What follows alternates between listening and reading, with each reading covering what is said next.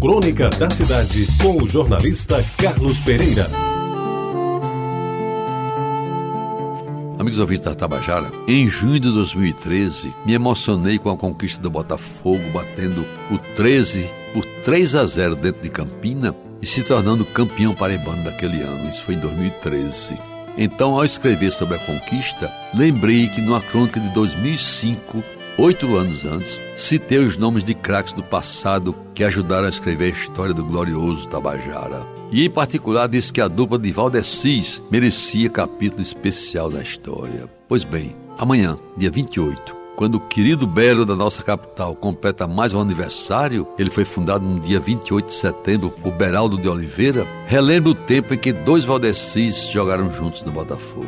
Não sei bem se foi na década de 60 ou 70, mas na verdade os dois constituíram uma das melhores duplas de meio de campo que o time apresentou em toda a sua existência, nos tempos que alcancei. Quero lembrar que naquela época o sistema era o 4-2-4. Quatro zagueiros, dois no meio de campo e quatro atacantes. Os dois de meio de campo eram exatamente os dois Valdecis. Se o Valdeci Pereira era forte como um touro, não muito alto e combatia como um grande protetor da zaga, ele que foi formado nas escolas de futebol do Frei Albino, na Cruzada de Jaguaribe, o outro Valdecil Santana era um negro simpático, alto e esguio, que comandava aquela parte do campo que fica entre as duas áreas, isto é, fazia com a bola o que ele queria. Dominava com perfeição, matava no peito e distribuía a pelota com os atacantes de forma a lhes proporcionar o grande momento do gol.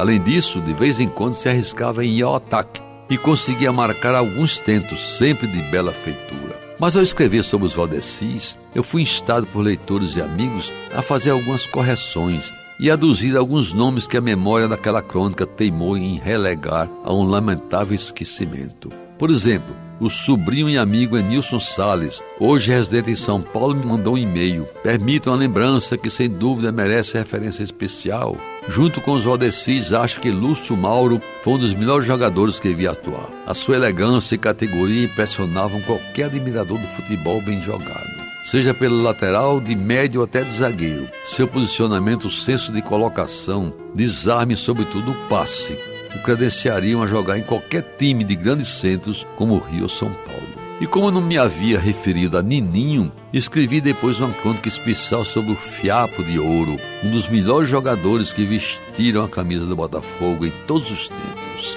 E Gilvan Fernandes, meu amigo Gilvan Fernandes, botafoguense empedernido tanto quanto eu, esclareceu que o saudoso Silvio da Silva Tó ex-presidente do Conselho Deliberativo do Botafogo, não concordava com a informação de que a estrela vermelha colocada na camisa do nosso Botafogo foi de autoria do Zé Flávio Pinheiro Lima em 1975, quando foi presidente do clube. E sim do grande e saudoso locutor Ivan Tomás, que infelizmente já nos deixou. Foi quem o fez para marcar a diferença do Botafogo do futebol e regatas do Rio de Janeiro. Para terminar, relembro botafoguenses convictos e apaixonados que se viram o clube durante anos nas décadas de 60 e 70, como Hermano Caldas, Herda Henriques, Luiz Mesquita, Raul de Aguiar e tantos outros que também já se foram incorporar à constelação das estrelas solitárias do céu. Devem ter comemorado junto a São Pedro, na noite de Corpus Christi, a inesquecível façanha do Belo em Campina Grande, naquele domingo de junho inesquecível a que me referi no começo dessa crônica. Eu não poderia concluir sem saudar Nelson Lira Filho, esse campinense que ama mais do que ninguém o nosso querido belo Botafogo da Paraíba,